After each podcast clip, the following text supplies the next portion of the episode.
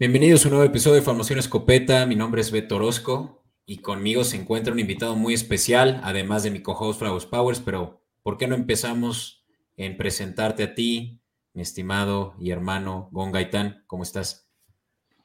Hola, ¿cómo están? Fran, Beto, muchas gracias por la invitación. Pues aquí muy emocionado, como bien dijo Beto, me llamo Gonzalo eh, y fanático de la NFL y de los Pats desde hace 18, 20 años. Entonces, no tan clavado como ustedes, pero feliz de estar en este espacio tan increíble que han construido, hermanos. Excelente. Bienvenido. Muchas gracias y, y pues bienvenido. Creo que Beto ya andaba ardido de que en otros episodios le había traído más fans de un equipo que de otro y creo que quiso componer con, con eso de que es el jaguar patriota, quería como que balancear sus dos lados. Mis dos personalidades. Déjame decirte que yo no, yo, yo no le voy a los jaguares, ¿eh? o sea, yo solamente tengo un amor y se llama Patriotas, aunque ya no está Brady, ¿eh? Cabe recalcar que hay fans que lo siguieron a él. De hecho, sí. Y, justo creo que también se va a poner interesante esa conversación para quienes todavía dudan que tengo realmente corazón del deporte y no solo soy un Villamelón, así que también vamos a poder hablar de eso un poco. Así que bueno, pues bienvenido, Gon, y pues vamos, ¿por qué no? Eh, primero que nada, hablar como lo es como es nuestra costumbre de las noticias, lo que ha sucedido alrededor de la liga, muy rápido antes de ahora sí entrar de lleno a las coberturas. ¿Te parece? Vamos. Listo, vamos entonces.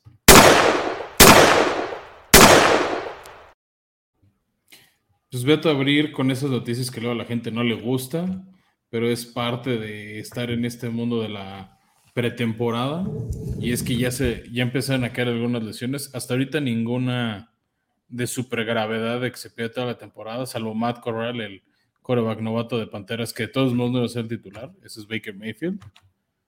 O sea, eso es hasta ahorita la única baja que ya ha confirmado todo el año. Este, Pero se une Chase Young, el, el que fuera defensivo del año en 2020 se va a perder cuatro semanas de, temporada, va, va lo vamos a poder ver jugar hasta la semana 5, igual que el ex esquinero de tus Patriotas, Jesse Jackson, que ahora está con Chargers. Y esa es, yo creo que la baja más dolorosa de la, bueno, no sé si la más dolorosa de las tres que mencionaste, porque Chase Young es yo creo que el pilar de la defensiva de los Commanders. Eh, nada más que esa no me sorprende porque en realidad es que Chase Young ya venía arrastrando esta lesión, ¿no? Eh, desde el año pasado tuvo su, su eh, rehabilitación. Yo creo que lo único es que recayó, ¿no? No, logró recuperarse al 100. No vi el juego y no sé si jugó y, fue por eso que, que, ya ahora sí lo, lo dieron por, eh, ¿cómo se llama? Unable to, to perform. Eh, pero a fin de cuentas, pues sí, no es tan sorprendente, ¿no? Similar a, a la lesión de Jaycee, ¿no? Lo, de Young es sobre todo que no viene recuperándose esa lesión desde la semana 10, donde se lastimó el tendón o el famoso ACL y no puede recuperarse. Entonces, por los periodos de la NFL, este, lo tienen que poner en la PUP list, o sea que es Player Unable to Perform. Este, entonces, ya por default no puedes jugar las primeras cuatro semanas. A diferencia de Jesse Jackson, que es una lesión en el tobillo y es de dos hasta cuatro semanas por el tipo de, por la posición, por, por el jugador, lo más probable es que se den las cuatro semanas a la reciente adquisición de los Chargers. Y dolorosa, y no me dejarás mentir, Gon, está porque JC Jackson venía a ser uno más de los prodigios corners que salieron de la defensiva de Bill Belichick, que similar a como Stephon Gilmore salieron ya que estaban en su prime, seguramente por, por temas contractuales pero que había sido súper consistente con los Patriotas al punto de que nunca se había lesionado, ¿no? A mí particularmente la, partida de JC Jackson me pareció dolorosísima, al grado de que al, cuate ya lo le decían Mr. Interception, ¿no? O traía un promedio de intercepciones impresionante, venía dando rendimientos en los juegos increíbles, adaptándose a un nuevo sistema sin Brady, eh, a un equipo realmente nuevo y él siempre fue consistente, ¿no? Entonces, lo acabas de mencionar, Beto, yo nunca he entendido esa parte de si tienes a corners como Stephon Gilmore y como JC Jackson, que me, puedo imaginar también el ego de los jugadores eh, al, al, momento de negociar el nuevo contrato, pero siempre creo que debe de existir esta flexibilidad por parte de los equipos, ¿no? Que si te están funcionando jugadores, pues retenerlos, no negociar, tampoco ofrecerles contratos hiper mega millonarios, pero sí a lo mejor hacer un esfuerzo para retener talento, ¿no? Sí. Sí, aunque como que Patriotas no se ha distinguido y, lo, malo ahora es que antes pues había jugadores que se quedaban, por lo menos saben que con Brady y compañía pueden ganar al menos un Super Bowl o llegar a, jugar un Super Bowl y aguantaron un poquito más, ¿no? Y ahora más bien jugadores como Jesse Jackson llega a su cuarto año, no les van a dar la extensión millonaria que hemos visto a varios, entonces se van a ver quién sí les paga, que es que es lo que pasó con muchos patriotas, pero por lo menos iban campeones. Y mencionas algo bien importante, ¿no? En la era de Brady, el mismo Brady llegó a bajarse el sueldo para que contrataran y retenieran talento, ¿no? Me acuerdo de la época de Wes Welker, los orígenes de Edelman, eh, todas estas eh, temporadas que, que, Brady hacía ese esfuerzo, porque, bueno, ¿qué te puedo decir? No? Él no creo que le urja la lana, entonces se tomaba estas libertades para mantener un equipo sólido y firme, ¿no? Cosa que se ha perdido, como bien lo dices, Patriotas, pues, y, tal vez no es una manera errónea de verlo, pero pues nadie encima por, el, por la institución, ¿no? Ningún jugador.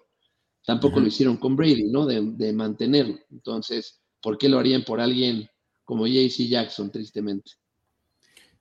Te diría nadie por encima de la institución, pero también el modelo de negocio de la NFL también es de pagar estrellas para que la gente quiera ver tus partidos, para que la gente quiera comprar tu mercancía. Al final esto es un negocio, no es caridad.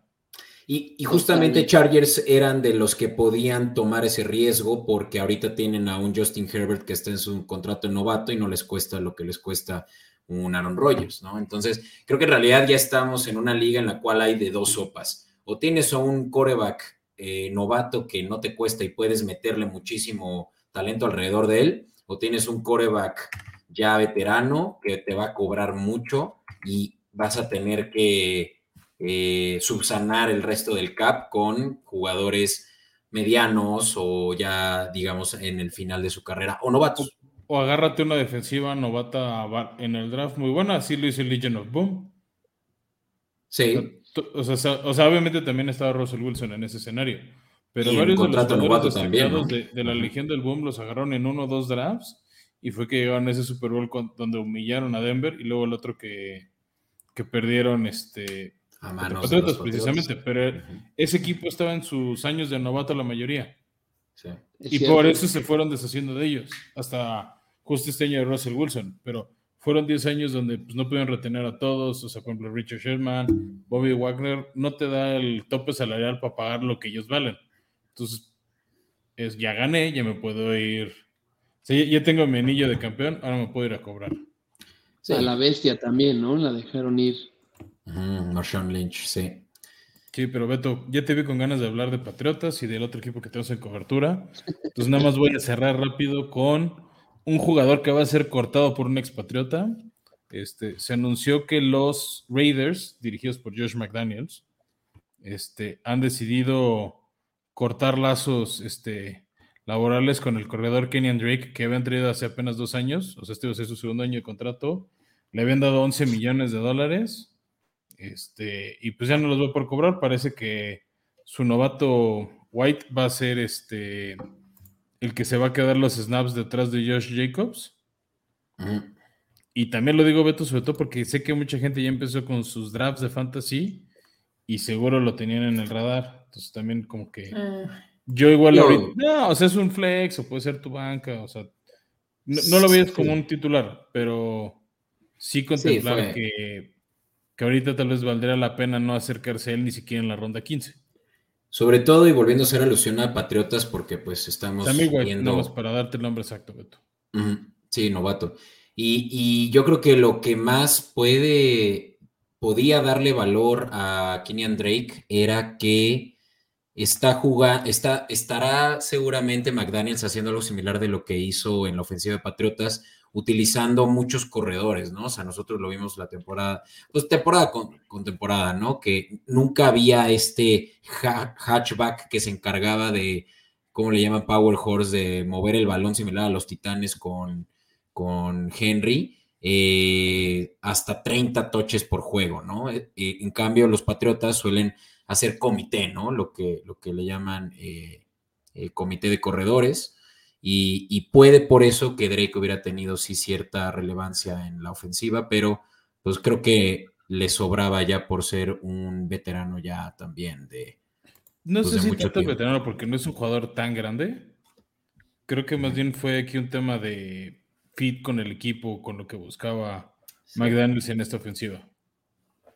Ya. Pero mencionas un punto importante, Beto. Eh, creo que McDaniels está acostumbrado a la rotación de corredores Afortunadamente en Patriotas le tocaron unos muy buenos corredores a los cuales podía estar rotando, pero pues bueno, luego el, amor a la camiseta me cegaba a mí en los, en los fantasies y sí llegué a escoger a, ciertos corredores de Pats que no te daban tanto, ¿no? Por lo mismo de que no entraban jugada o no, no entraban serie ofensiva tras serie ofensiva, ¿no?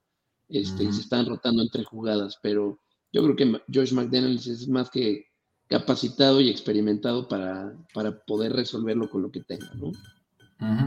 Y ahí sí yo creo que lo único que vale la pena, porque pues Kenyan Drake creo que justo eh, cayó a los waivers en la mayoría de los casos, bueno, a free agency en los drafts de fantasy, pero creo que esto es una buena noticia para eh, tanto quienes eh, draftearon a White, lo mencionaste, Fran, pero principalmente Josh Jacobs, ¿no? Creo que Josh Jacobs va a tener una temporada muy fuerte, sobre todo ahora considerando que no tiene mucha competencia. Híjole, es que no sé, yo creo que no, o sea, si ya están cepillando a, Kenyon Drake, yo si fuera este Josh Jacobs sí estaría preocupado, ¿eh? Pues le va a tener seguramente que va a tener que mantener su lugar porque ni siquiera es que le tiene que ganar el trabajo a otro, ¿no? Él tiene y también hay corredor ahí, Amir Abdullah, este Ah, mira, Abdullah fue un muertazo de vikingos. Yo creo que él no va a ver ni el campo. Pues no lo han cortado y a, Drake sí, entonces no sé cómo van a estar ahí rotando. Sí. Oigan, pues, ¿qué les parece si nos vamos ahora sí a la cobertura ya para ahora sí entrar de lleno? Dale, dale. Chido. In tight coverage.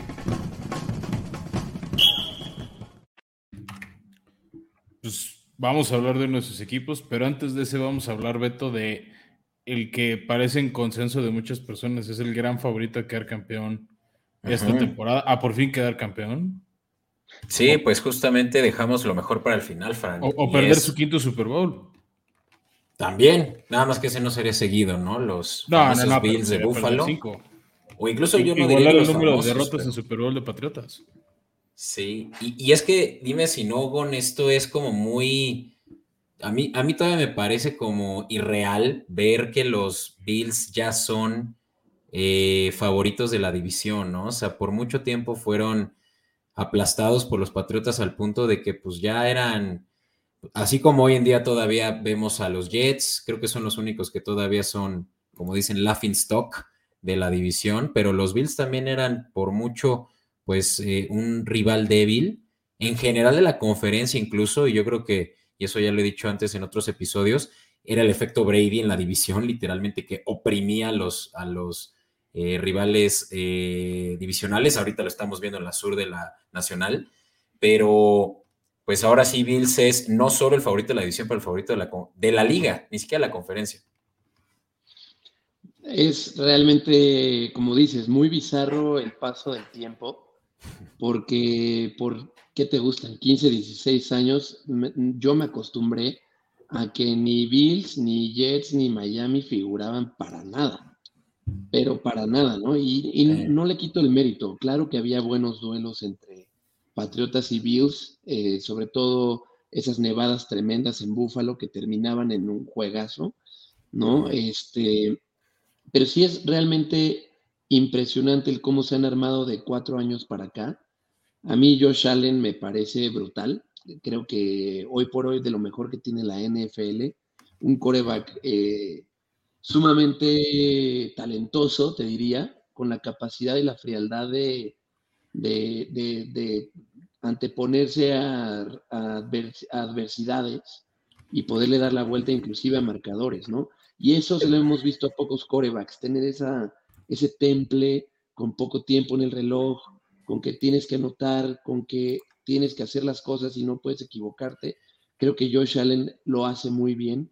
Stephon Diggs, ¿qué te puedo decir? O sea, a mí desde que está en los vikingos ese cuate me pareció brutal y nada más le faltaba justamente tener a un eh, comandante al ataque que le dijera, güey, párate allá o corre allá y ahí te va, ¿no? Eh, me, me, parece interesante que sean favoritos. Creo que a mí se me hace muy aventado como poder ya decir quién es favorito para la temporada antes de que empiece. Sin duda hay especulaciones, pero ahora sí que ya lo veremos, ¿no? Yo, y no, no por cegado de, las, de los colores, pero sí creo que Patriotas va a dar una mejor temporada este año y que a lo mejor en una de esas hasta le puede complicar el camino, ¿no? Pero está hablando mi amor por la camiseta. Obviamente las estadísticas y toda la información que ustedes están eh, actualizados, pues muestra eh, una simulación de algo que puede ser muy real, ¿no? Es decir, ahí el tema, o un poco lo que pasa con Bills, creo es el sabor agradable que nos dejó la temporada pasada con esa derrota de playoffs. Bueno, primero que destruyeron a, sus patriotas en la ronda de comodinas. se, cobraron, pues yo creo que no todos los 20 años de, humillaciones y de, y, de, y de ser sobajados por patriotas, pero pues sí, este, medio se cobraron un poco, ¿no? O sea, sí, sí creo que, o sea, fue como la derrota de un año antes de Pittsburgh contra Browns, o sea, de esos que te enfrentas a tu rival divisional y te quieres cobrar varias, este, de golpe. Sí, sí, o sea, generacionalmente eso tuvo muchísimo impacto para los fanáticos, seguramente, o sea, se, se, se sacudieron las chacras de, décadas, incluso, ¿no? Y, sí, claro, y la, y la defensiva de Bills, eh, creo que siendo incluso una de las mejores, también, o sea, hablando de, decías, Fran, de, lo que nos dio la temporada pasada los Bills, principalmente en el, en el juego divisional, por el título divisional, que fue justamente contra Chargers, el mejor juego, no solo de, de la temporada, pero yo diría que de los últimos 10 años, de los mejores. Eh, con ese back and forth entre, entre Kansas y, Buffalo eh, en, el, último cuarto, ¿no? Y, y, yo creo que a lo que iba es, creo que la defensiva con todo y que es en papel de las mejores fue la que dejó que desear, ¿no? Y la que no pudo ponerse al tiro contra también una de las mejores ofensivas de los últimos años eh, de Kansas. Es que ahí te va, ahí te va un, dato peculiar de, de los Bills que sería ahí como lo que le puede dar esperanza a Sagón. El año pasado, en juegos decididos por menos de 7 puntos, Buffalo quedó 0 y 5. Ok. Entonces, en este que es un juego de pulgadas, que es, o sea, y sobre todo playoffs, ¿qué es lo que, se te, qué es lo que te decide? O sea, un partido por un touchdown o menos, perder esos cinco escenarios fue rudísimo para, para el equipo de Bills. Una derrota que yo disfruté como pocas fue la que tuvieron en Monday contra Titanes. Ah. Que iban perdiendo 34-31. Josh Allen en cuarta y uno, en la yarda 3, con 20 segundos el reloj. Se la juega y Jeffrey Simmons lo para en seco y pierde el partido. Entonces, también eso te habla mucho de un equipo que está listo para dar o no el siguiente paso, el que puedas ganar esos juegos cerrados. Y lo mismo pasó contra Chiefs en ese juego divisional al final se, fue un partido que se fue a tiempos extra. Todo el mundo dice, es que el volado le echó la mala pata. A ver, tuviste 60 minutos de partido para ganar y si eres bueno, tu defensiva también tiene que saber reaccionar y no te pueden caminar al balón tan rápido. ¿No? O sea, ahí las dos defensivas fallaron. Ahí yo, ahí yo sí tengo esta opinión que es que ya si pones a una defensiva con Aaron Donan en el campo, con Jalen Ramsey en el campo, eh, y lo vimos también en el juego de, final de conferencia de Tampa con Rams, ¿no? Digamos, una defensiva al mismo nivel de talento que la ofensiva, la ofensiva tiene la ventaja. Sigue teniendo la ventaja por, yo creo que ya un tema de probabilidad. Y, es justamente yo creo que lo que le pasó, o, el argumento a favor que incluso ya lo ganó la liga, eh, el que se le dé la opción también al que defiende en tiempo extra de tener una ofensiva, con tal de que por lo menos se balance eso, porque, insisto. eso no fue para balance, eso fue por espectáculo. Eso no fue por dar justicia deportiva. Eso fue porque todo el mundo estamos fascinados viendo un gran partido de playoffs y queremos seguirlo viendo. Y como bueno, pero piénsalo. Claras, nos lo cortaron. Claro, pero también piensa el riesgo que tienen que asumir los jugadores en jugar un quinto cuarto ya en las condiciones en las que están, ¿no? Eh, incluso para los dueños, bueno, no, creo que los dueños son los únicos que sí pueden salir ganones de esto, pero los coaches obviamente en contra, ¿no? Porque pues están viendo cómo sus jugadores están desviviendo en la cancha. Y... Sí, pero al final te sirve, o sea, si quieres ser campeón, tienes que reaccionar bien en los tres aspectos del juego. Y por ejemplo, ve cómo se definió el Super Bowl. Estaba la ofensiva de, los Bengals, que fue bastante buena. Bueno, su la ofensiva no. Pero Burrow no pudo encontrar a Chase o a Higgins o a Mixon, etcétera, y avanzar el balón. Y la defensiva de Rams salió a notarse cuando justo los necesitaban. ¿Cómo ganó Patriotas sus primeros tres Super Bowls Brady? Con pura defensiva. ¿No? Entonces. Sí. O sea, los dos Super Bowls de Ravens han sido con, una buena ofensiva. Entonces. Voy a poner de ejemplo ese, ese juego que mencionábamos hace rato del Super Bowl, corríjanme si estoy mal, 49, 48, de Patriotas contra Seahawks, ¿no? En donde eh, tenían la opción de pase en segunda oportunidad y, perdón, de, correr el balón con Beast Mode, no lo hicieron y les interceptó Malcolm Butler.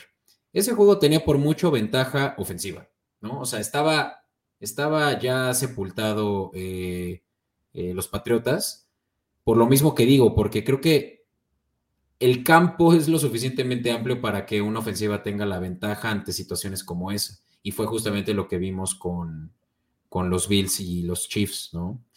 Y, digo, no, no, no para causar controversia donde ni siquiera debe de haberla, pero aquí es donde yo creo que ya en una liga en la que las ofensivas son tan dominantes como lo, que estamos viendo con Bengals, con Bills, con Chiefs, con Box, eh, una, una, buena ofensiva es la que gana, ganará campeonatos ya eventualmente, ya no las buenas defensivas.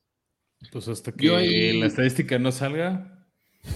Exacto. Y yo sí quiero eh, mencionar algo eh, que me dejó pensando Fran.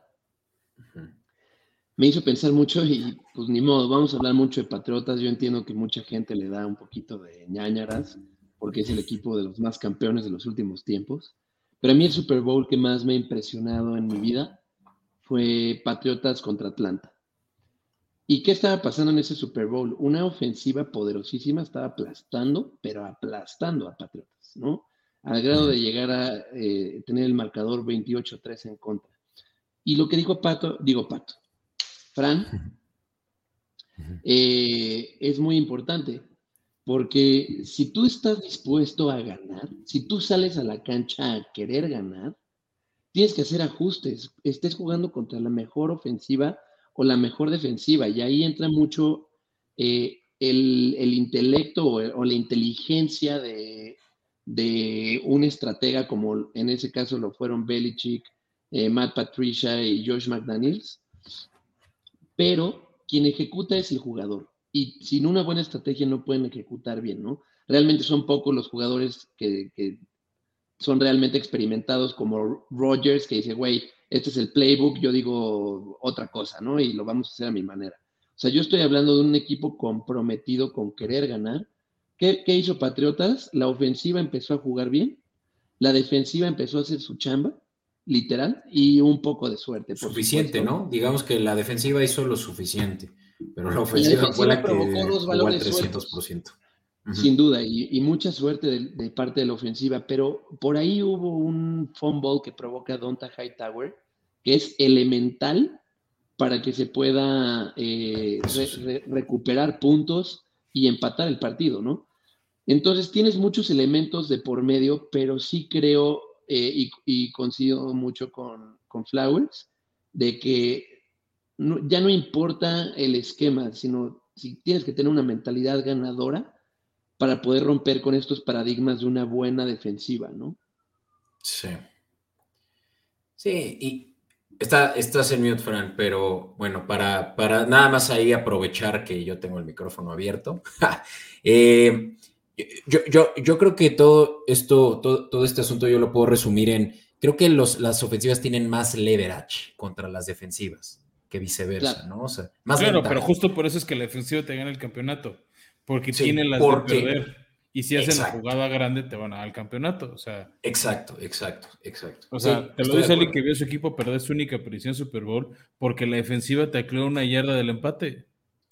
Yo La famosa tacleada. Seguro, seguro todo el podcast sabe a quién le vas, pero yo quiero saberlo. Ah, yo soy titán. ¿Titán? Titanes de Tennessee es. Sí, sí, sí, hasta este punto todavía no era muy evidente en este episodio, ¿no? Pero sí. Pero bueno, Bueno. Y, y mira, Beto, para responder también un poco el cómo Bills sigue dolido de esa derrota y se ve un poco la- a los que nos acompañan en YouTube en, en estas láminas, Ajá. llegaron piezas importantes, tanto ofensivas como defensivas, ¿no? Del lado, este, de- del lado ofensivo, primero llegó, bueno, un suplente de Josh Allen, que es el coreback Case Keenum, ahí un poco de experiencia para acompañarlo. Llegaron dos receptores, uno que está en pantalla, que es Jameson Crowder, que viene de los Jets, y llegó Tavon Austin, este hombre que ha sido como un trotamundos este, de la NFL, eh, pero que ha tenido buenos momentos de vez en cuando. Este, llegó un corredor suplente que es Duke Johnson, que viene de los Texans. Le dieron su super extensión a Stephon Diggs, que ese sí me sorprendió de 96 millones este, de dólares. Si gana locura. todo, 70 son los seguros por cuatro años. Reforzaron mucho la línea. Llegaron David Quesenberry y Roger Saffold de Titanes, que son buenos este, guardias para generar corrida. Pero también este, llegó un centro, Mitch Morse y Greg Van Roten. Además del tight end. Howard de Tampa. Entonces, te habla mucho de cómo se quería reforzar la línea ofensiva de, de Bills, que era muy buena en el pase, pero a mi gusto era muy mediocre en la, eh, por, por tierra. Y es que justo, ¿no? Creo que hay Y que ver. Te ayuda. O sea, el, el que generas ofensivas que duren más en el campo, también le das un respiro a tu defensiva para que puedan hacer ajustes, para que vean la pizarra, vean el video y puedan corregir. Sí. Y yo creo que hay que ver el stat de yardas eh, recorridas. Ese es, ese, es, ese es, yo creo que uno que, como lo estábamos platicando también la- la- el episodio pasado, Fran, con los Eagles, el coreback fue casi, en este caso para los Bills, el que más corrió el balón por encima de sus corredores, ¿no? Ah, eso Y solo hecho. por poco. Y solo por poco fue Devin Singletary, si tuvo 870 yardas contra 763 de Josh Allen. Pero vamos, o sea, uno solo se dedica a correr. Y mientras tanto, Josh Allen también tuvo 5000 yardas por aire, ¿saben? No, 4400. Entonces, pues sí se tiene que reforzar la línea ofensiva para poder abrir más huecos y obviamente también traer a un elemento eh, más competente que Singletary y Moss, quienes no han sido nada. Yo creo que es, era la, de las principales necesidades que tenían los Bills, que incluso en los mock drafts ponían que se iban a llevar a Bryce Hall, que finalmente se lo llevaron sus rivales divisionales, eh, los Jets, Los Jets. Pero agarraron al hermano, y ahorita lo vamos a, a mostrar también en una lámina para quienes nos escuchan en YouTube, eh, eh, el, el hermano de eh, Devin Dalvin Cook, Cook, ¿no? agarraron a James Cook. Sí, pero antes Beto, nada más rápido para cerrar. Y del lado defensivo también vieron fallas. Se trajeron este, en la línea, trajeron tres jugadores de línea defensiva. Shaq Lawson, que se me hace bastante bueno. Daquan Jones, Tim Settle y Jordan Phillips. Y, y creo que algo que les va a traer muchísimo liderazgo es la llegada del campeón Von Miller, ¿no? Que viene ya de dos anillos de Super Bowl y quiere buscar el tercero ahora con Bills. Nada más imagínense que los Bills ganan el Super Bowl este año, lo que va a significar para Miller que dos años seguidos gane el Super Bowl con dos diferentes equipos, ¿no? Y No que sería su tercer hecho, pero ya anillo. ha pasado. Sí. Le pasó a LeGarrette Blount. eh, Sí, es cierto, con Philadelphia Pats.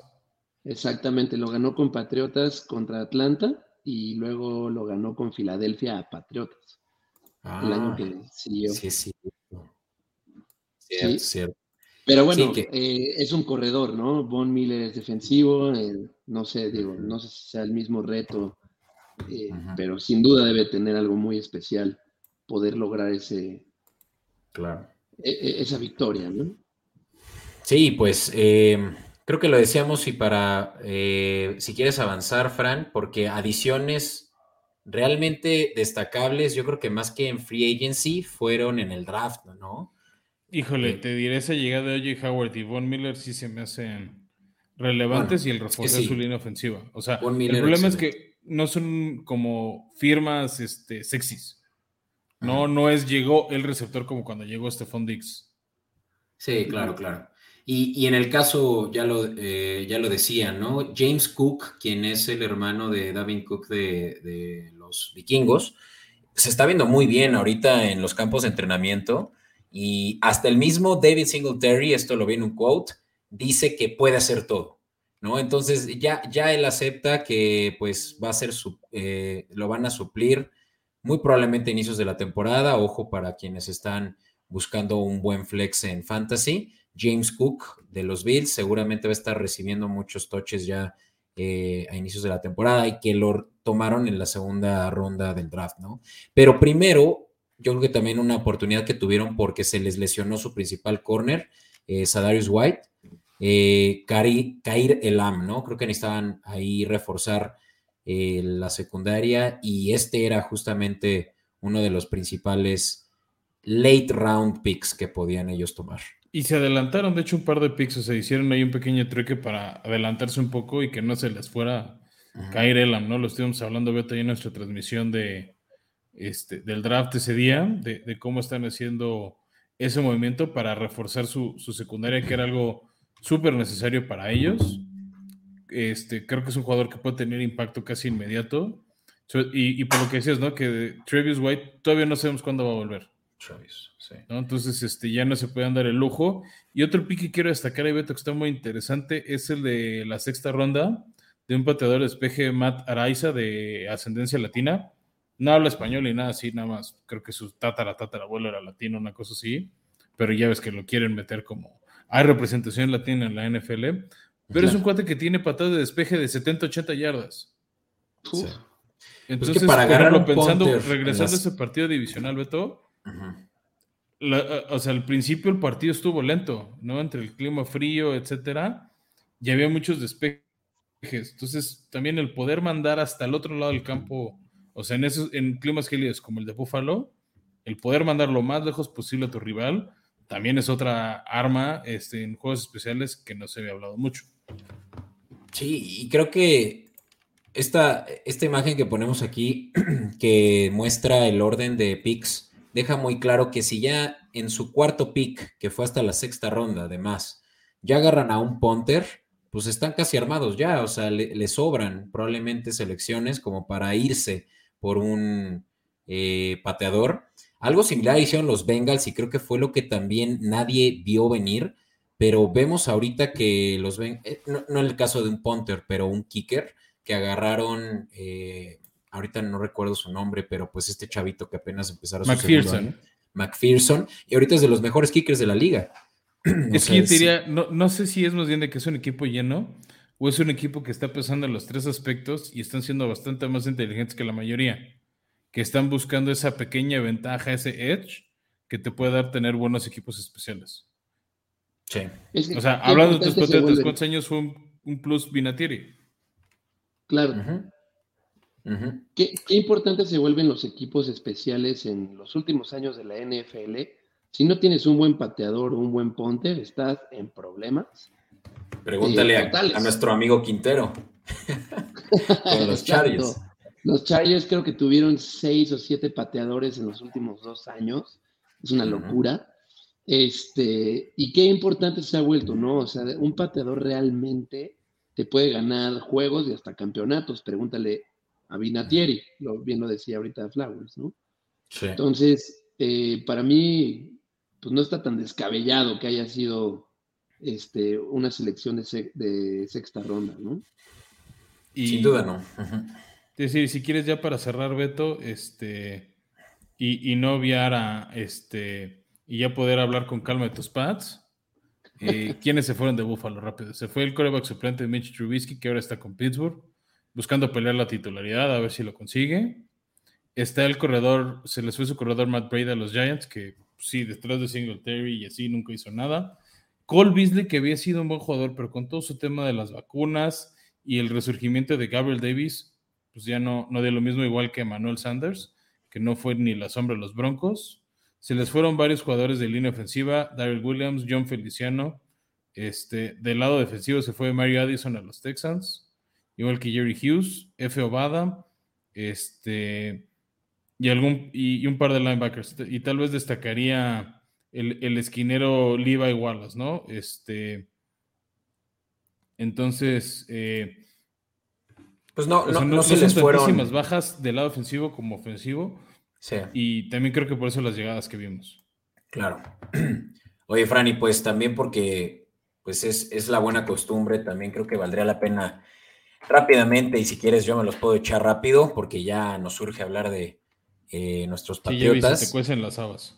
Ajá. Vamos a hablar del calendario, ¿no? Brevemente, que los Bills eh, pues evidentemente por ser de los equipos que mejor, eh, con mejor marca el año pasado van a enfrentarse contra rivales fuertes. y en este caso, pues los Bills empezarán justamente abriendo y esto es solo en 17 días. De hecho, hoy en 17 días es ya el kickoff contra los campeones Rams en SoFi Stadium. jueves es no 8 de septiembre, ¿no?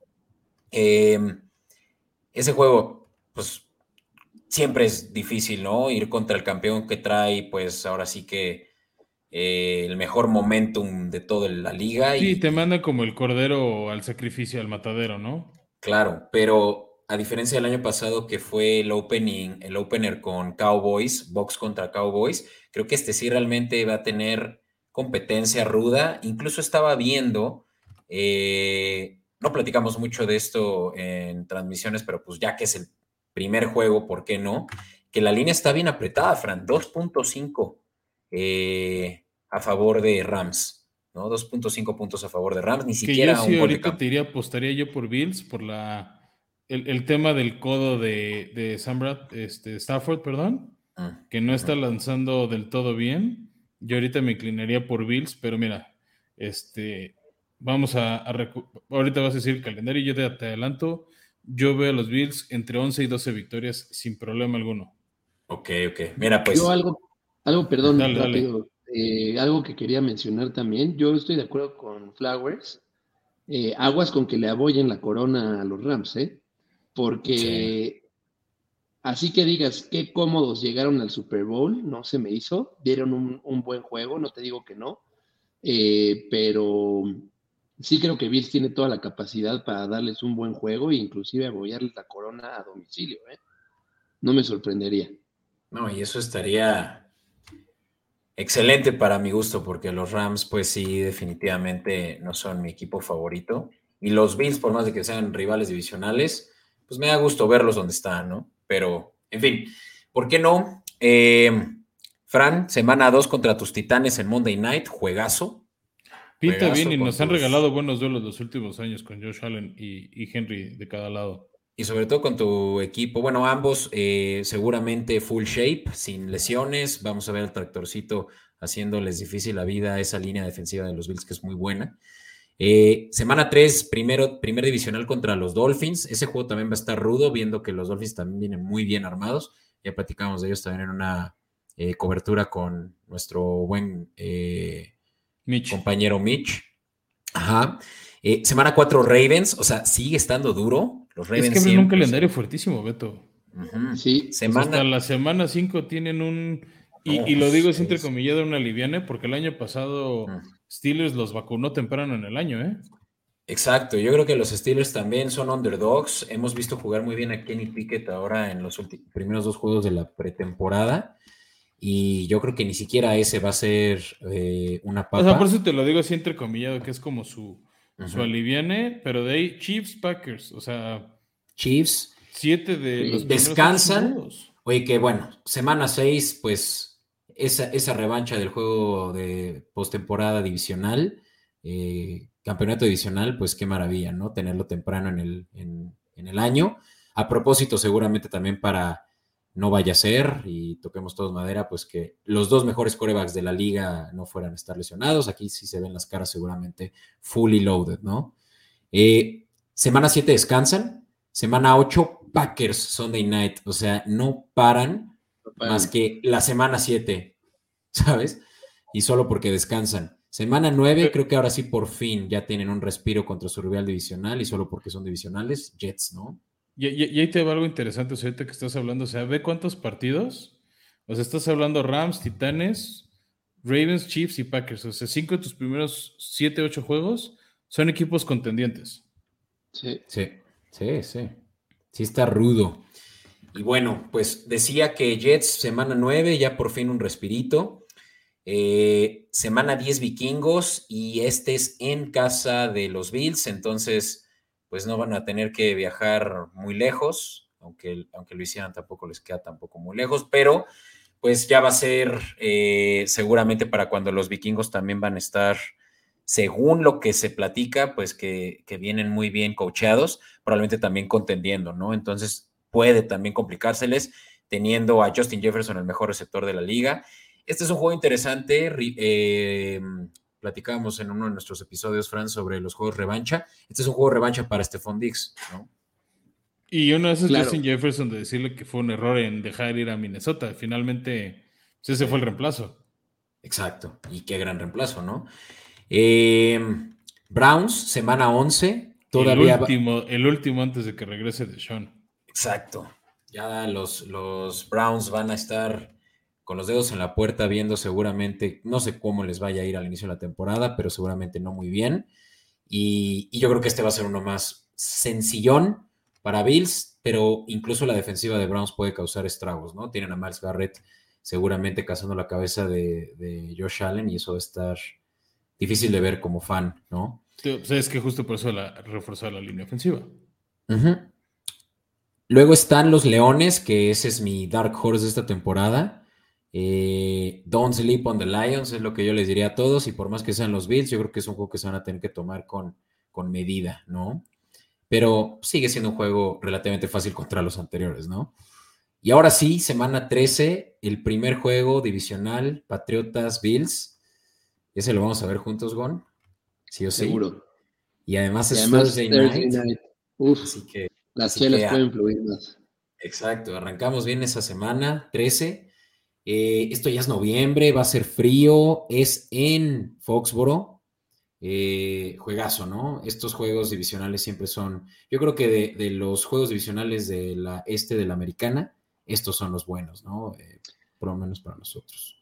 Fíjate que despierta un poco mi curiosidad, ahorita que estoy viendo el calendario de los Bills, nada sencillo, cómo van a llegar, ¿no? Porque ahorita sería muy pronto hablar de ese partido contra Patriotas, todavía falta ver lo que trae Patriotas, lo que trae Mac Jones al frente, em, pero sin duda nunca, nunca, al menos de los últimos cinco años, nunca falla el Bills Patriotas, ¿no? Siempre son buenos duelos, son cerrados, eh, salvo el del año pasado en playoffs, que fue una grosería, pero bueno, este, a mí me parece que ese va a ser un buen duelo, ¿no? Y ahora sí que quien llegue mejor es el que se los va a llevar ambos, el de semana 13 y el de más adelante. Sí, creo que aquí nuestra única ventaja como fanáticos de los Patriotas es que los Bills van a venir cansados de varios. En este caso no tanto porque Vikingos, Browns, Leones no está tan difícil como el inicio. Vienen de un stretch tranquilo. Tranquilo, pero digamos que si mal ahí, puede que pierdan confianza, ¿no? Pero bueno, semana 14. Pero con la presión, con la presión de querer ganar, hermano. Entonces eso siempre pesa y en el Gillette no es un estadio fácil.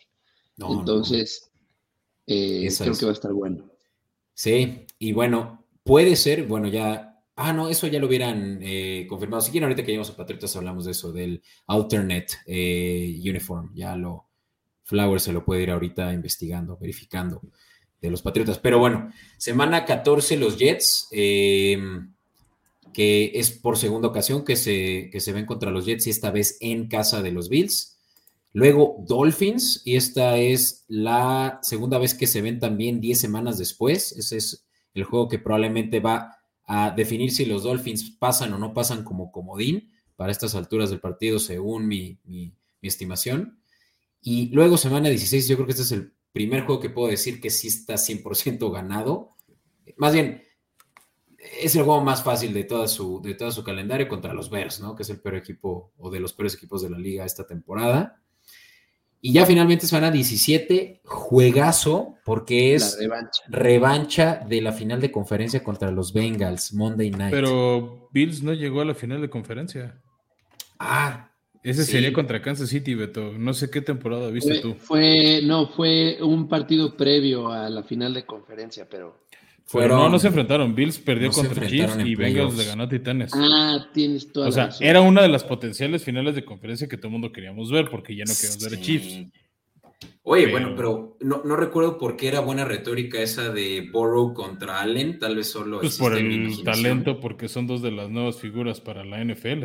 Claro, pero bueno, pues estamos viendo el, la, el primer encuentro de estos dos, seguramente, y, y eso puede que llame mucho la atención para el rating Sí. y por eso es que es Monday Night, ¿no? Sí, de, de hecho va a ser el último Monday Night del año, ¿no? Porque es la semana 17. Ya, Con eso se cierra el calendario de Monday Nights. vale. Y por último, como es buena costumbre, juego divisional y qué mejor que los Patriotas. Ya nos lo cambiaron porque cuántos años seguidos teníamos yendo contra los Dolphins el último juego del año. Y además que ya era una maldición esa que perdíamos siempre y esta vez es Bills, ¿no? Y a ver cómo nos agarran las nevadas allá en Búfalo, porque siendo la última semana, yo me imagino que el clima, sin duda alguna, va a ser factor para que Sí. se complique ese partido para ambos. Sí. Y aquí deberemos. Ah, no. Este es en Búfalo, cierto, sí. No, este va a ser un juego bien difícil. Que puede que sea lo que defina si los Patriotas pasan o no pasan, pero Ojalá Hablando no. de Es que eso puede pasan. ser lo malo, ¿no? Una de esas, como el año pasado, es donde se define la división. sin duda, exactamente. Y bueno, pues ya sin más, o sea, creo que con todo y que son favoritos, el, eh, el on- over-under ahorita está muy dadivoso, 11.5, tú lo decías, Fran, fácilmente consiguen 5, 11 victorias. Entonces, yo con lo difícil que veo el calendario, la verdad no estaría tan seguro de esa apuesta, mejor me voy por apostar MVP a Josh Allen, ya si me siento tan confiado de los Bills, ¿sabes? Y eso sí me paga mucho mejor. Sí, sin duda. Este, esa, es una, esa es una gran opción. Este, pe- pensando en las alternativas, ¿no? Bueno, ahora sí, mucho Bills. Ya nos vamos a casi llevar una hora de episodio y no hemos platicado de lo que realmente nos interesa. Lo que Eh, viene. Ahí sí. Mira, ¿por, por qué no, Fran? Antes de hablar del calendario de los Pats, empezamos por hablar de qué sucedió con los Patriotas este offseason y cuál es el potencial de nuestro equipo. Que ahí te un- un- hablando de los Pats y la esperanza, la- y ya no lo hablamos en Bills, la baja, la baja de coordinador ofensivo Brian Dable puede ser un plus de Patriotas. Claro. Porque es- estamos hablando de dos equipos que perdieron a coordinador ofensivo. Ah, cierto, pues es, es justamente yo creo que yo creo que por ahí podemos empezar, ¿no? Que en la en el offseason Josh McDaniel se fue a los Raiders como coordina- como head coach y de manera sorpresiva para todos, Bill Belichick por ahí de junio, julio determinó que Matt Patricia, que por cierto regresó al equipo después del fiasco que hizo en Lions, va a ser el que va a llamar las jugadas ofensivas. Sí, sin ser el coordinador ofensivo. Porque si no, no le pagan toda su liquidación de los, este, de los Leones de. Detroit. Es algo súper extraño y bizarro, pero si es nombrado oficialmente el coordinador ofensivo, por las restricciones de su contrato de Tebas, pero, o sea, no le pagan toda su liquidación. Ok, oye, y independientemente de qué implica que si eso no es, ¿ustedes qué piensan de que el que fue una vez el coordinador defensivo de los Patriotas y muy bueno, por cierto, y después de estos tres años que en Lions pues no dio una, vaya a llamar las, ya- las jugadas después de tener la eminencia que teníamos de, de Josh McDaniels? O sea, ¿deberíamos estar preocupados? Primero yo me acabo de preocupar en este momento. Sí, yo acabo de sentir un poquito de preocupación. No, ya hablando en serio, eh, a mí Matt Patricia como coordinador defensivo se me hizo que hizo un trabajo brutal, sobre todo en la temporada en la que le ganan a, a Atlanta y en la temporada que le ganan a los Rams. De hecho, el duelo contra Rams fue meramente defensivo, quedó 10-3, si es que se acuerdan, para mucha gente muy aburrido ese Super Bowl porque pues ya nos tenían acostumbrados a marcadores altos en los dos anteriores, ¿no? Pero me intriga también, creo que Bill Belichick, el monje, por más que a mucha gente no le debe de caer nada bien, a mí en lo particular no es que sea fanático de su persona, sino de su mente en, la estrategia para liderar al equipo. Creo que pese a las últimas dos temporadas que realmente no nos había acostumbrado él a perder, eh, no ha hecho nada mal el trabajo como head coach. Creo que siempre ha tomado decisiones arriesgadas pero certeras. Entonces, algo por ahí seguro trae un as bajo la manga que Matt Patricia puede, puede que aporte y, no que le reste al ataque, ¿no? Entonces, pues ahora sí que ya los primeros cuatro o cinco partidos no, nos contestarán esta incógnita. Sí. Y, otra, otra de las incógnitas es. Sí, sí, sí.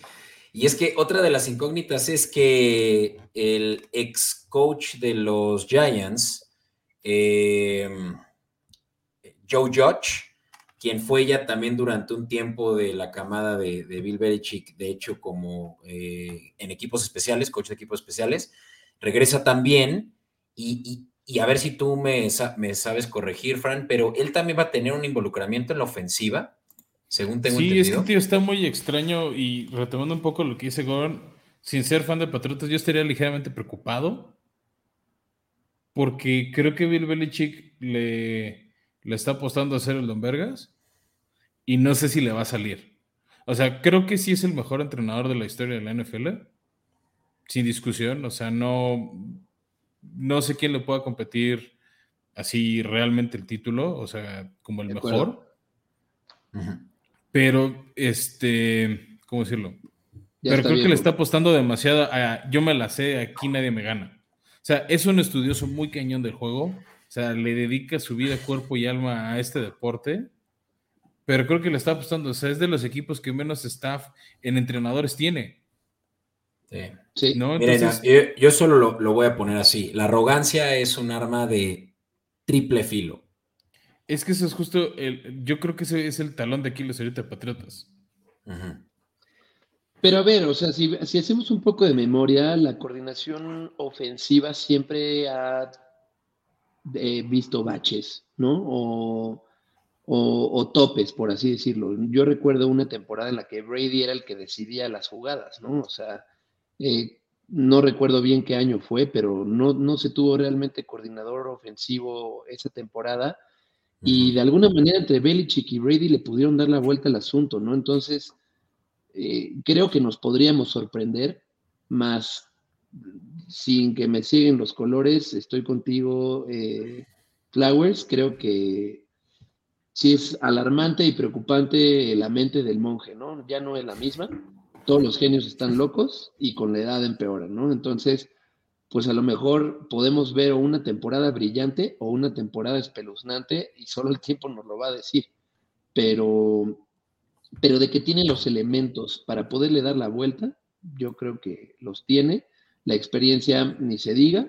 Entonces creo que esos también pueden ser elementos que hay que considerar para, para esta jugada de poner a Matt Patricia a tomar esas, decisiones. Y sobre todo con un Mac Jones en su segundo año. O sea, él necesita todo el coaching posible. E-, ese creo que es lo peor que les puede haber pasado en el tema de la salida de Josh McDaniels. Sí. La curva de aprendizaje este, de su novato. Pues, o sea, sí entra su segundo año.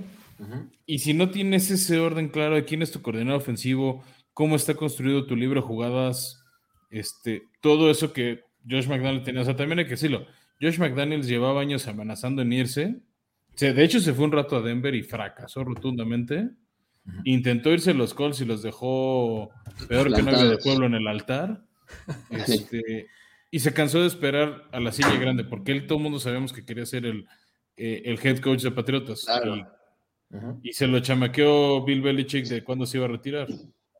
Belichick ha sido como el AMLO, ¿no? 18 años en el poder, según él. lo malo es que son 18 este bien hechos, ¿no? O sea, también hay que decirlo. No, no, no, claro. O sea, Josh McDaniels es un crack, pero poder quitar al monje no iba a ser tarea sencilla y por eso optó por irse, ¿no? Pero, pero bueno, A ver qué, qué Oye. dice esta temporada. Y, y Fran, tú que tienes aquí todo el, el cheat sheet de quién entró y quién salió, ¿por qué no empezamos por el free agency? Ahí te va. Patriotas, comparado al año pasado, no llegó tanta gente. Ajá. ¿no? Llegó el corredor Ty Montgomery, que había estado ahí algunos años en, en Chicago. Este, Me gusta. lle- llegaron dos receptores. Este, uno es Lil Jordan Humphrey, que no, no lo ubico sinceramente. Y llegó vía trade de Miami Davante Parker, que con lo saturado que estaba este, el, el- el backfield de Miami entre Jalen Waddle, Tyreek Hill, etcétera, etcétera, creo que se dio una buena oportunidad de irse a Patriotas, este, donde sí lo necesitaban. Ajá. Llegó este, un, un línea ofensivo, Darrell Williams, pero creo que las adquisiciones importantes fueron el linebacker Mac Wilson, el regreso de Malcolm Butler como esquinero con, con la salida, por ejemplo, de Jesse Jackson, que se hace rato en la lesión, Terrence Mitchell y el safety Jabril Peppers de los Giants. Este creo que puede ser una buena adición ahí en la secundaria. Malcolm Butler creo que ya vio mejor pasar sus mejores años, pero puede aportar en temas de experiencia. Pero Jabril Peppers creo que es un safety muy interesante que, va- que está llegando a sus pads. Y ni hablar del que ya tiene, si no me equivoco, ya dos años en los Patriotas, Jalen Mills, alias el Green Goblin, que, que pues realmente ya es ahorita también, yo creo que de los, de los eh, capitanes de esa secundaria, ¿no? Obviamente no por quitarle mérito al veteranazo Devin McCourty, quien pues sigue siendo el, el verdadero, ¿no? Eh, capitán de, de los safeties y de la secundaria en general, pero digamos que sí es un, e- es justamente lo que platicábamos fuera del aire, que teníamos a, eh, de vuelta a, a nuestro viejo amigo Malcolm Butler, sin embargo lesionado, ¿no? Eh, aparentemente no es muy serio, pero yo creo que esto no es de preocuparse porque justamente si Bill Belichick es bueno en algo, más allá de decir que la defensiva es en la secundaria. Es lo que siempre ha sido su, su especialidad y precisamente es de donde yo creo que no deberíamos de preocuparnos tanto porque tienen a los Jones, por ahí eh, escucho mucho que cuando eh, por ahí escucho de los Patriotas, a estos les llaman los Joneses, porque está un Marcus Jones, un Jack Jones y un otro Jones por ahí también regado en la, en la defensiva de los Patriotas, que están viéndose bien, ¿no? Entonces, de nuevo, están desarrollando el talento ahí en el backfield que va a permitir que sí se pueda por lo menos cubrir bien los Patriotas de los pases de Josh Allen. Varios Jones, también Mac Jones, ¿no? Este, Jones. digo que es, es a la- al ataque. Mira, Sí. a mí en lo particular, la- el retorno de Malcolm Butler, si bien dice Flowers, ya no es sus años dorados, pero creo que es, es un hombre que puede aportar mucha experiencia. Al final del día es un ídolo del equipo porque él ganó el Super Bowl, o sea, no, no fue Brady, no fue Edelman, no fue Gronkowski, eh, fue él, ¿no? En una intercepción de una jugada que nadie veía venir. eh, y pienso que, que puede aportar más de lo que contrarrestar, ¿no? Y, y no sé si quieres decir, Flowers, no sé, ya me adelanté yo, ibas a decir también las bajas, ¿no? Sí, sí, sí, si quieren hablar de las bajas antes de entrar al draft porque estuvo Rudón. Este, entonces mira, ahí te va. Las bajas de, los Pats, diría Jared Stidham, su coreback, que se fue de suplente a los Raiders. Algo le vio, le gusta Josh McDaniels, eso me sorprendió. Brandon Bolden, que también, este, y Jacob Johnson, que se fueron a, este, a los Raiders. Yo creo que algo tenía en el backfield o que le gustaba a McDaniels para tenerlos ahí. Nakil Harry, el que fuera su pick este, de receptor, fue intercambiado a los Bears. Lástima porque creo que él no, no jaló nunca. Este, yo creo que una baja, sí. una baja sensible es el guardia ofensivo Shaq Mason, que se fue a los Bucks. Este, ya, él ya conocía a Brady. De ahí el, el centro Ted Carras, que se fue a los Bengals. Esa, hablamos mucho de, de cómo era una gran adición para los Bengals este, este, ce- este jugador centro. Y del lado defensivo, creo que es donde más duele, ¿no? Primero se va Winovich, este, el defensive end, a los Browns en un trueque, que es lo que hizo que llegara este, Mac Wilson, el linebacker. Para quien no recuerda, Winovich es este que traía el pelo güero larguísimo, eh, que hasta Edelman se burlaba de él que parecía Edelman de joven. No. Me fascinaba Winovich. Sí. Era bueno. Muy buen jugador. Este, Jamie Collins, el linebacker que, eh, que junto con Donta Hightower se quedan ahorita sin equipo, pero no, al menos no, no fueron retenidos por los Pats. Este, y se fue Calvin hoy a los Chargers junto con Jesse Jackson. Entonces creo que son bajas muy, muy sensibles del lado defensivo, sobre todo uno por el tema de experiencia y dos que conocían el esquema de Patriotas. Entonces ahí es cuando de repente cuestiono si esa arrogancia de Bill Belichick de querer reinventar la rueda porque él sabe más. Pues tiene, yo creo que tiene una oportunidad, perdón, pero tiene una oportunidad más para demostrar y sé que puede que esto ya sea muy, ya meterle mucha leña al fuego, pero demostrar que Belichick no es el mismo sin Brady, que creo que también ya es absurdo decirlo, o sea, no, no va a ser el mismo, pero ya es el tercer año, el primero después de, de la partida de Brady, ya lo recordamos, fue el peor año de Brady, de, perdón, de Belichick en su carrera como coach de Patriotas y el segundo con Matt Jones resultó mejor de lo que esperábamos, pero este tercero es donde realmente vamos a poder juzgar, yo creo. Apenas es el segundo de Matt Jones, ¿verdad? Apenas viene su segundo año. Ah, sí, pero, yo hablo de tercero, sin, Brady. Ah, ya, ya, ya. Sí, entonces eh, ya es hora, ¿no? De, que se pase la factura de el, juego eh, o lo que Belichick puede aportar sin eh, Brady en el campo. Mencionas algo sumamente importante. Yo creo que esta va a ser la prueba de fuego para Belichick, sobre todo si, es que se quisiera quedar más tiempo en la NFL. Yo no veo que se quede si es que vuelve a perder esta temporada, eh, o al menos no llegar lejos, ¿no? No te digo perder, sino no llegar lejos, no llegar a postemporada, primero, segundo partido. Pues el año em, pasado llegó, ¿eh? O sea, eso también son un poco de bonos. Por eso se quedó, es, lo que te digo. Pero si hubiera tenido una temporada como la que tuvo con Cam Newton, mm, probablemente Josh McDaniels hubiera ascendido al trono, ¿no?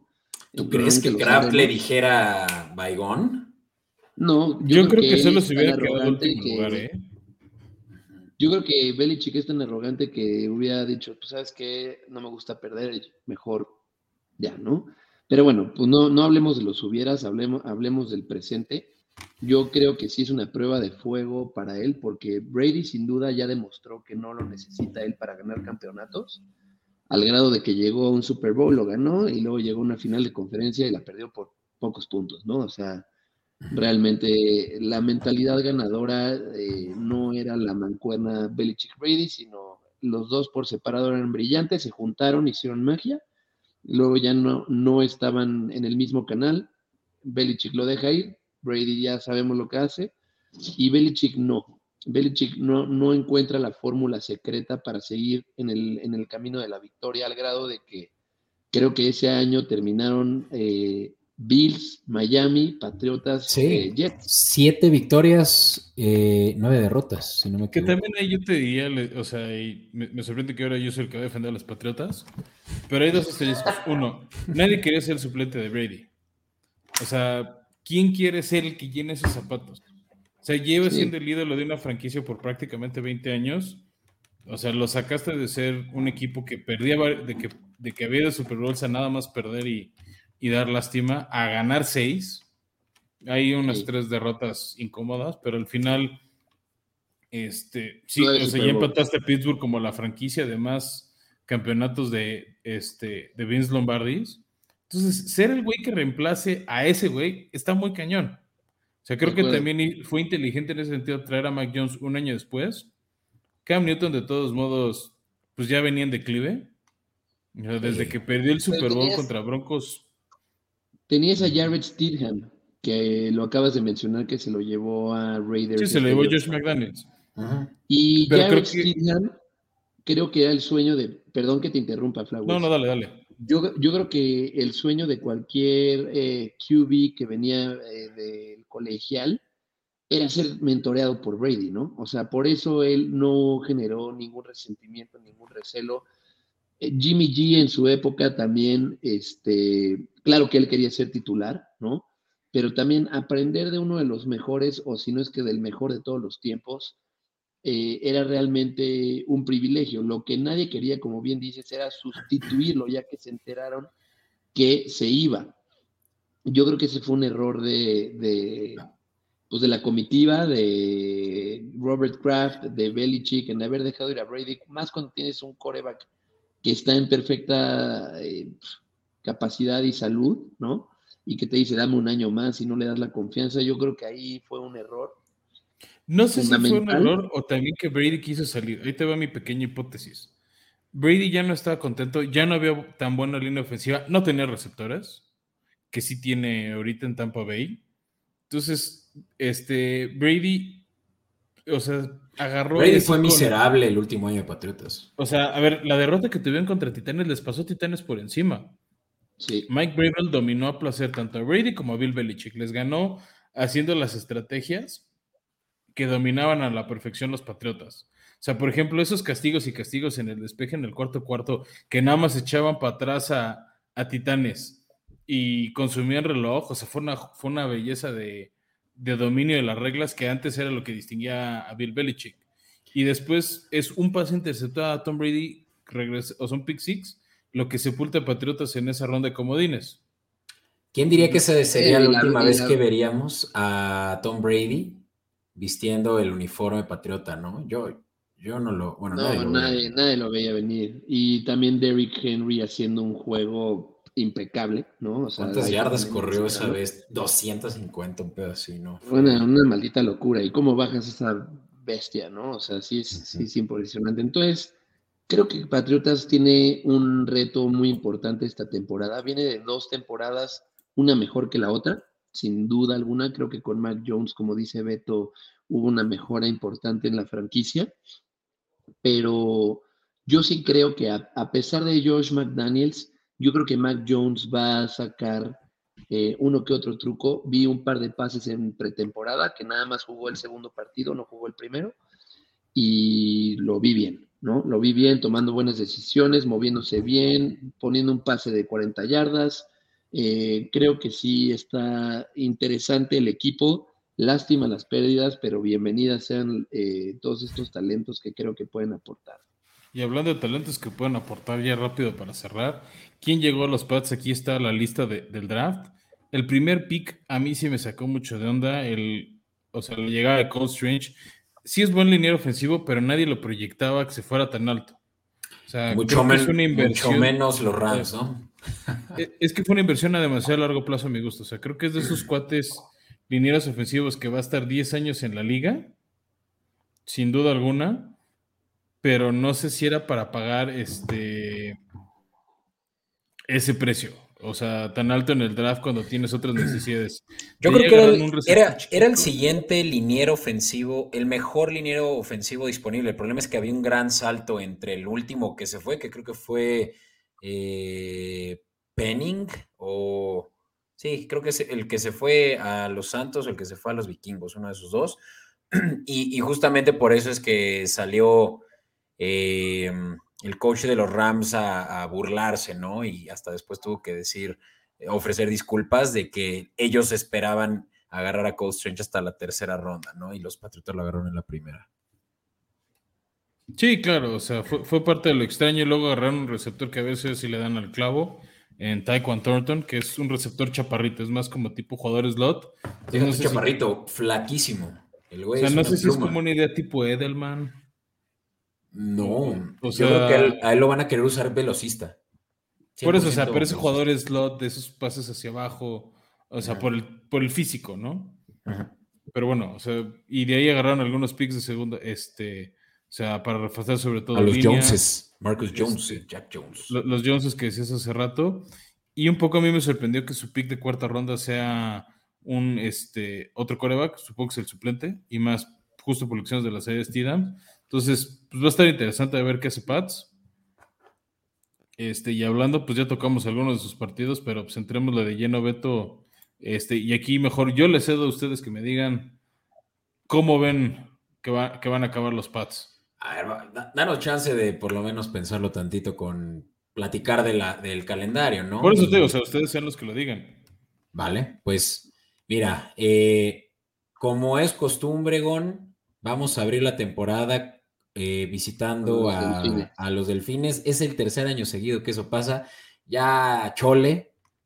o sea, y, lo peor, y lo peor es que justo ni siquiera eh, Patriotas va a ser favorito. O sea, es lo que ahora es lo, el, el mundo más bizarro no puede ser, ¿no? Donde Patriotas va a visitar a su rival divisional que fue por muchos años, ese sí su, cachazapes, su hijo. Pero nunca, nunca en Miami, ¿eh? Su hijo. Ah, sí, no. Eso sí, no. Ah, nunca en Miami. Ah, ya, sí, hemos visto de todo. sí, salvo la remontada en el último segundo que ahí estaba Brady, que yo no el milagro de Miami, ¿no? Sí, sí. El, milagro, el Miami Miracle. Fuera de eso, la neta, ir al Hard Rock Stadium nunca representó así un reto pero. Si, citando tu amigo favorito, yo tengo otros datos. no, pero a ver, no hablemos de los últimos 5 o 6 años, hablemos de la época Belichick-Brady. La verdad es que diría que fue minoría, ¿no? Ahora, en los últimos dos, las últimas dos temporadas, sí te diría los delfines, pues sí nos terminaron dando ciertas clases por ahí, ¿no? Entonces, pues a ver qué pasa en la semana uno. Yo creo que va a ser un buen partido, porque ahora un Patriotas Delfines va a ser más reñido que nunca. Y, vamos a ver si es real eso que dice Tyreek Hill, que Tua Tango Bailoa es el coreback con el brazo más potente de toda la liga. Por pues van a probar esa secundaria renovada de los Pats, ¿eh? Sí, sí, sí. Pero súper interesante ver a los Dolphins ya eh, bajo el eh, bajo el esquema de Shanahan, ¿no? Claro. Bueno, o sea, McDonald's, pero sí es como. Oye, Fran, continúa tú. Eh, apago mi cámara de volada, no, no tardo nada.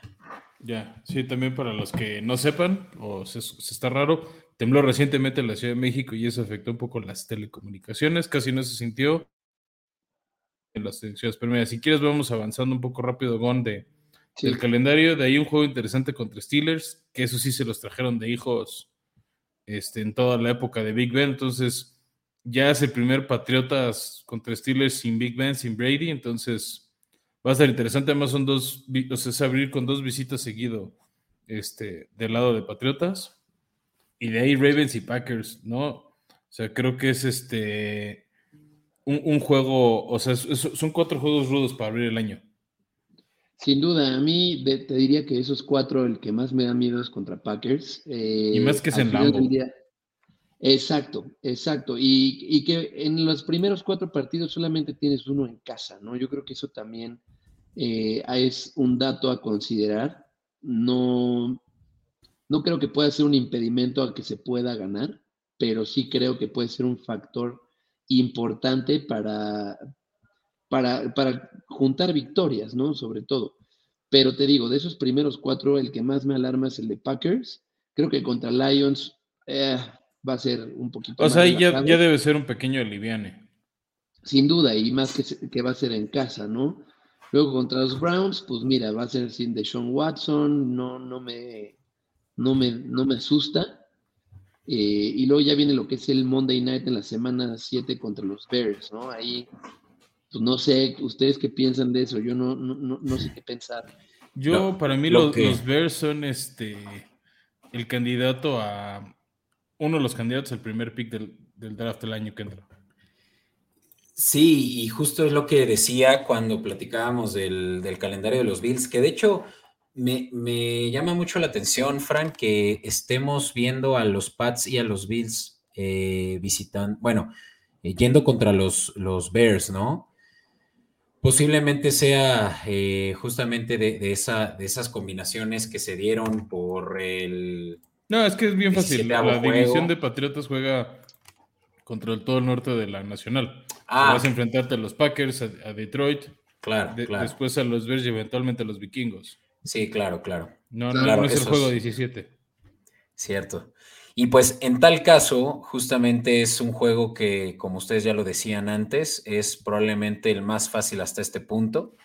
Y sencillamente pues porque estamos viendo que los Bears son probablemente, si no es que el peor, de los tres peores equipos de la liga, ¿no?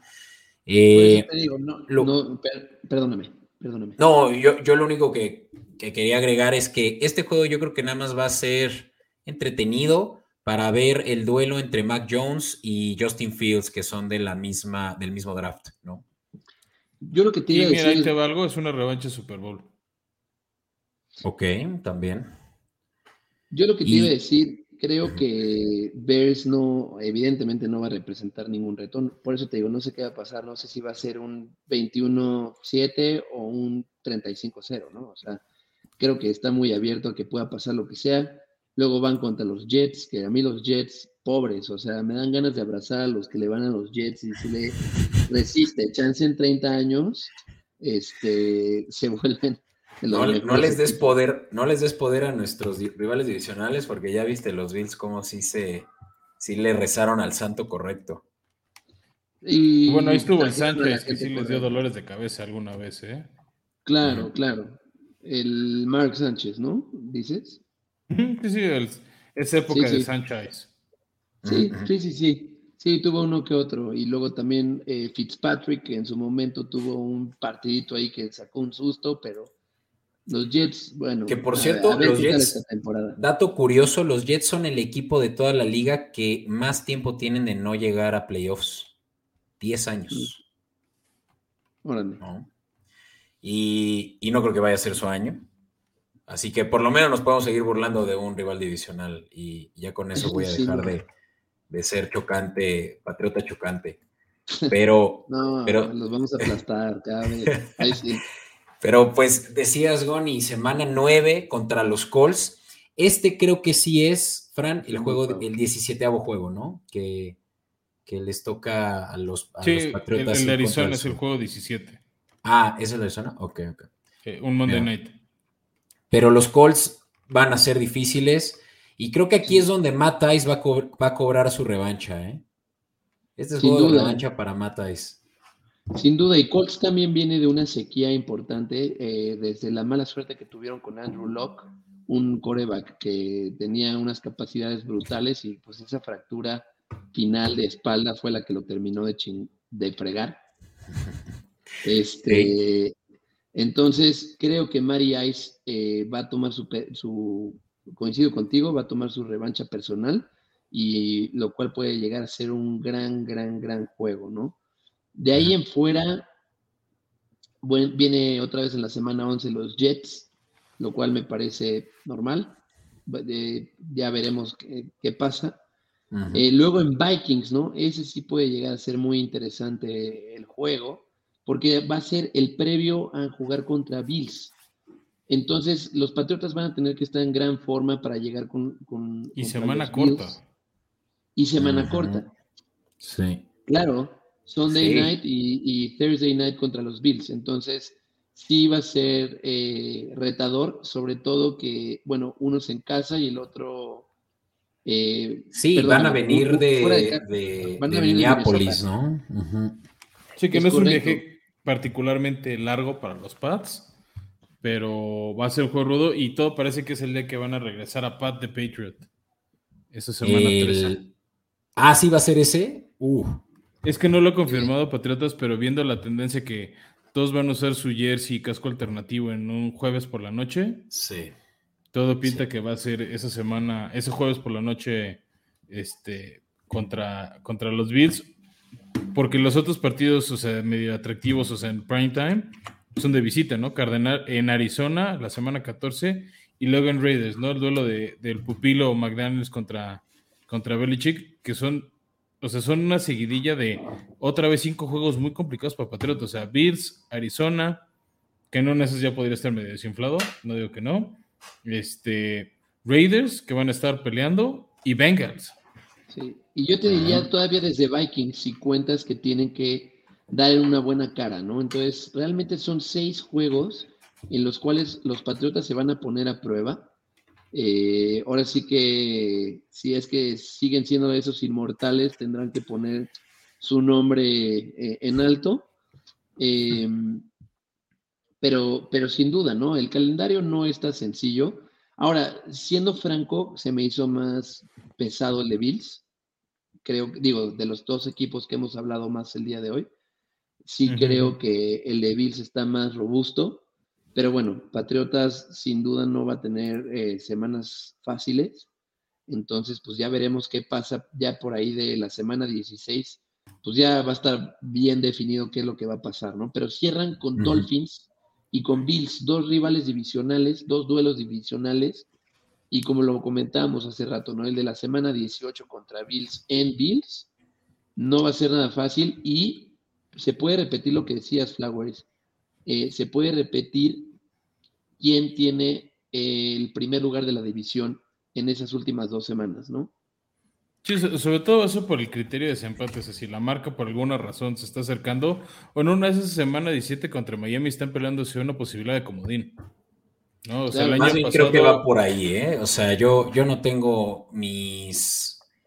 Por mi dinero, como dicen los gringos, for my money, yo no creo que los Patriotas tienen la posibilidad de ganarse la división. Y realmente va a ser comodín contra Miami lo que, lo que buscarán. Pues sí, pero no es igual. La semana 18 de ese partido en Buffalo también puede ser importante para estar peleando el comodín, porque es un rival de la americana, ¿no? Entonces, Ah, sí. eh, o sea, es uno, de los, es uno de los principales criterios de desempate tu marca. Y, y mientras tanto, y mientras tanto, los Dolphins puede que tengan que definir su pase como comodín contra los Jets. Entonces, los Patriotas realmente van a tener incluso eh, el, el camino más difícil. Y es por eso que te decía, ¿no? Creo que los últimos 1, 2, 3, 4, 5, 6, 7, 8 juegos, ¿no? Seis de esos últimos ocho son cruciales. Entonces, sí. va a determinar mucho lo que va a ser de la campaña de Patriotas. Yo creo, y como le decía Flowers ahorita, eh, Bills tiene un calendario más complicado. Sí, es Eso el no- calendario en primer lugar contra el calendario en segundo. Sí. Exacto, no, no estoy asegurando que ya por eso Patriotas puede llegar a pasar como primero, no, pero aguas, ¿no? O sea, a los Bills también se les puede complicar. Si algo nos ha enseñado este deporte, es que cualquiera puede ganar, Sí. cualquiera, ¿eh?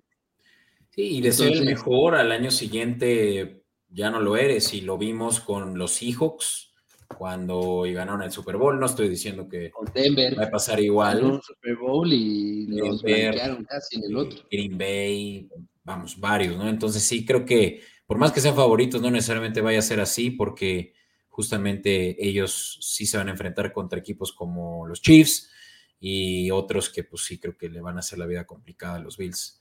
Pero como Vegas bien lo determinó, a diferencia de los Bills, pues los Patriotas están en 8.5, el over-under. Son tres mismo, puntos de ¿eh? dif- Está- No, tres de diferencia es... No, no, no, o sea, el over paga menos 120, el under menos 110. Ah, ya, sí, sí. Sí, pero yo, yo comparándolo con el de Miami de 11.5, pues sí es, sí es un Bills. mundo- Perdón, de Bills es un mundo de diferencia, ¿no? Eh, tres Sí. juegos. Y, Sin duda. y ese es el reto, ¿no? O sea, realmente tal vez jugarle al de nuevo a, a ser el hermano mayor, eh, por no estés tan musculoso como cuando sí realmente tú te la adelantaste a tu, a tu hermanito, pero pues sí, vas a tener que echar, entrarle a los quites y de menos eh, que ya se define contra los Dolphins, ¿no? Es que ese dominio divisional que vimos de Patriotas nunca, nunca más lo vamos a volver a ver. Sí, sí, no. de- bueno, a ver. Yo coincido con Flowers, ¿no? No, no, no sé si nunca, pero no creo que vaya a ser algo sencillo No de lograr. Entonces, pues este equipo de, de Belichick tiene un reto importante, tiene que volver a poner el nombre de Patriotas en alto en la división. Ya ni, te, ni siquiera te digo la liga, ¿no? Te digo la división, la tienen que recuperar. Y ya lo dirán esos primeros seis partidos, a ver cómo van los Bills y cómo van los Patriotas, pero creo que se puede poner muy interesante esta división, que ya es mucho más competi- competitiva que cuando estaba Brady, ¿no? Sí, hasta los Jets realmente ya tienen con qué defenderse y, y no por quitarle mérito a lo que ha logrado Robert Sala, ¿no? Claro. Pero sí, sí va a estar rudo y pues yo no sé, ya, ya, ya arruiné la sorpresa que Frank quería que le, le atináramos al over-under, pero sí yo creo que es un número cercano a la realidad lo que podemos ver por la dominancia que tienen los Bills y los Dolphins en la división, y 8 es realmente el número a alcanzar. Ojalá superar. ¿no? Claro. Bueno, recuerda también cómo la temporada pasada empezaron perdiendo y luego eh, ganaron ocho consecutivos, ¿no? O siete consecutivos. Sí, Entonces, tuvieron un buen creo- stretch. sí. Inclusive ahí, a mitad de temporada, eran hasta favoritos para llegar al Super Bowl, ¿no? Entonces, digo, no, no por eso nos vamos a cegar, pero yo creo que en esta liga, en esta, eh, sobre todo en esta división, eh, puede estar abierto, ¿eh? No, no, no, aunque Bill sea favorito, no creo que, que, que no exista otra posibilidad de que Patriotas pudiera repuntar o inclusive los mismos Dolphins, ¿no? Sí, mucho va va a determinarlo, yo creo, la, la protección que le dan a Mac Jones, porque Mac Jones no es precisamente elusivo, es de la vieja escuela de Pocket Passer, y, por eso fue que la primera selección fue la de Cold Strange, ¿no? Que, que la verdad que no me burlo de ella, solo espero que hayan tenido, eh, le hayan atinado al valor que puede ofrecer pues un, jugador libre porque se les fueron jugadores importantes, Shaq Mason y otros que yo creo que es donde más va a enfocarse el, el potencial o declive de, de la ofensiva de los Patriotas si está en la línea, ¿no? Decir, y ya para cerrar, te diría que otra clave de Patriota es que todos los agentes libres que llegaron el año pasado, como fue Nelson Aguilar, Hunter Henry, John Smith, tienen que empezar a rendir y, y- y rendir el contrato que les dieron desde el año pasado. Sí, y Aguilar sí sigue, ¿verdad? En el roster, porque Sí. Sí, Sí. sí, sí, jugó pretemporada. Y la combinación Hunter Henry, Mac Jones, a mí la, eh, la temporada pasada me gustó. Eh, ahora que va a ser su segunda temporada juntos, creo que puede sorprender bastante. pues va, pues ahí está. Ahí está, que- lo hemos dicho todo, Beto. que nuestros Listo. patriotas no, no la tienen fácil, mi hermano, pero nosotros vamos a hacer el extra, extra esfuerzo con tal de que por lo menos no hagan el ridículo. Si no, mira, próximo año regresa, ay sí, Brady. ¿no? Como entrenador en jefe o coordinador ofensivo. ¿Qué, le- qué les parece cerrar con esto el episodio? ¿Creen que Tom Brady se retire como patriota? No, Aunque sea por un año, o sea, no, No. por un año, por un día. Ni un día. Estos- por, un, no. por un día. no, él ya se despidió. ya Ojalá sí. Yo creo que no, ojalá sí. Ok. ¿Creen que, o eso no sé si ya lo hicieron, eh, retiraran el número? Creo que sí, ¿no? Ese sí podría ser, para que veas. Cuando lo metan al Ring of Honor y sé. le den su saquito rojo, ese sí te lo podría creer por lo que representó él. claro. Claro. Yo les Ah, tengo sería. una última antes de irnos. Si Patriotas no tiene una temporada exitosa, ¿creen que sea la última de Bill Belichick? Sí, ¿Y exitosa que es una marca negativa? playoffs. Si no llega a playoffs, yo digo, mejor ahí muere antes de ensuciar mi reputación. Sí. Qué fuerte, no manches, sí está cañón, no sé, no sé. Pues sí, es que conociendo justamente la personalidad de Belichick, creo que sí estaría pensando que sí se retiraría, porque si algo no tiene él es, eh, digamos, no, no va a tener pena, ¿no? O, o- No, O- no le o debe nada al equipo. exacto. eh, No, o sea, pero creo que es irte, como dicen, irte arriba o irte lo más alto posible. O sea, creo que por eso Brady no se retiró después de esa derrota de playoffs. O sea, Sí, era, e- e- era demasiado complicado irse en ese contexto para él. Sí, de acuerdo. Uh, pues ojalá que sí sean más de ocho, porque si no, no van a llegar a playoffs. De hecho, ni con ocho, ¿eh? o sea, sí, sí, sí. No, No, pero como está la americana, necesitas tirarle a 10, 9 11. y, Yes. y la veo ruda. O sea, yo creo que 10 es un número más o menos seguro para llegar. Sí, Wow, pues el último año de Brady, el último año de Belichick, esta sí es una temporada para la historia, en todo caso. Ojalá que no sea así, por lo menos la, la de Belichick. sí, sin duda. Sí, pero pues vamos entonces por esas 10 victorias. Sí se Venga. puede. Bueno, Gon, Venga, pues muy, muy, la verdad que satisfactorio terminar esta sección de coberturas, que de hecho también prácticamente le pone un fin a la off-season, que justamente ya está a punto de terminar. Eh, y justamente, pues este fue el último episodio de coberturas con los Bills, que son favoritos de, para llegar al Super Bowl esta temporada, y mis Patriotas, tus Patriotas, que pues vaya, vaya que sí es un agasajo cuando hablamos de nuestro equipo, ¿no? Así que muchas gracias por estar aquí con nosotros. Cruzamos el abismo, Beto, y pues ya toca empezar a hablar de fantasy, las predicciones de temporada, se viene lo bueno, lo, que, lo que mucha gente quiere escuchar, entonces ya estén para sus próximos episodios tengan a la mano papel, papel y pluma o su iPad o donde quieran tomar notas porque ya vienen las recomendaciones este, que sus ahorros, una lana que traigan sus ahorros porque nosotros les vamos a dar las recomendaciones para, para duplicarlos, triplicarlos, ¿no? Buenísimo. Oye, y para, para agradecerles. Exacto, sí, para, para terminar, ¿por qué no también, eh, si es que quieres, eh, pues, mostrar alguna marca a la gente sobre dónde te pueden encontrar, si así lo deseas, si te quieres mantener en incógnito, está bien. Bueno, eh, ahora sí que no soy ningún influencer ni nada, pero si quieren ser mi amigo o amiga, me pueden encontrar en, Instagram como Gon Gaitán con i latina. Eh, y, pues bueno, ahí posteo cosas de deportes, posteo música, este, uno que otro meme que me dé risa, no sé, seamos amigos. Yo soy amigo de todos y más de los patriotas, entonces ahí nos vemos.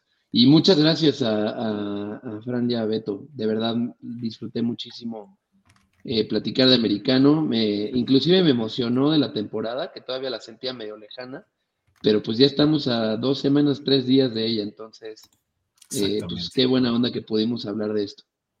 Qué chido. Pues hermano, es un gusto y, y por primera vez en Formación Escopeta, pero no por última. Muchas gracias, hermanos, cuando quieran. gracias a ti y bienvenido cuando quieras otra vez, Gon. Gracias, Y pues muchas gracias a todos y nos estamos escuchando la próxima semana. No, ¿cuál próxima semana, Fran? Esta semana les vamos a dar doble episodio, ¿por qué no? Oh, oh así que pues manténgase al pendiente, Escopeta Podcast en nuestras redes sociales y nos vemos la próxima semana. ¿Qué digo? Próximos días. Bye. Bye.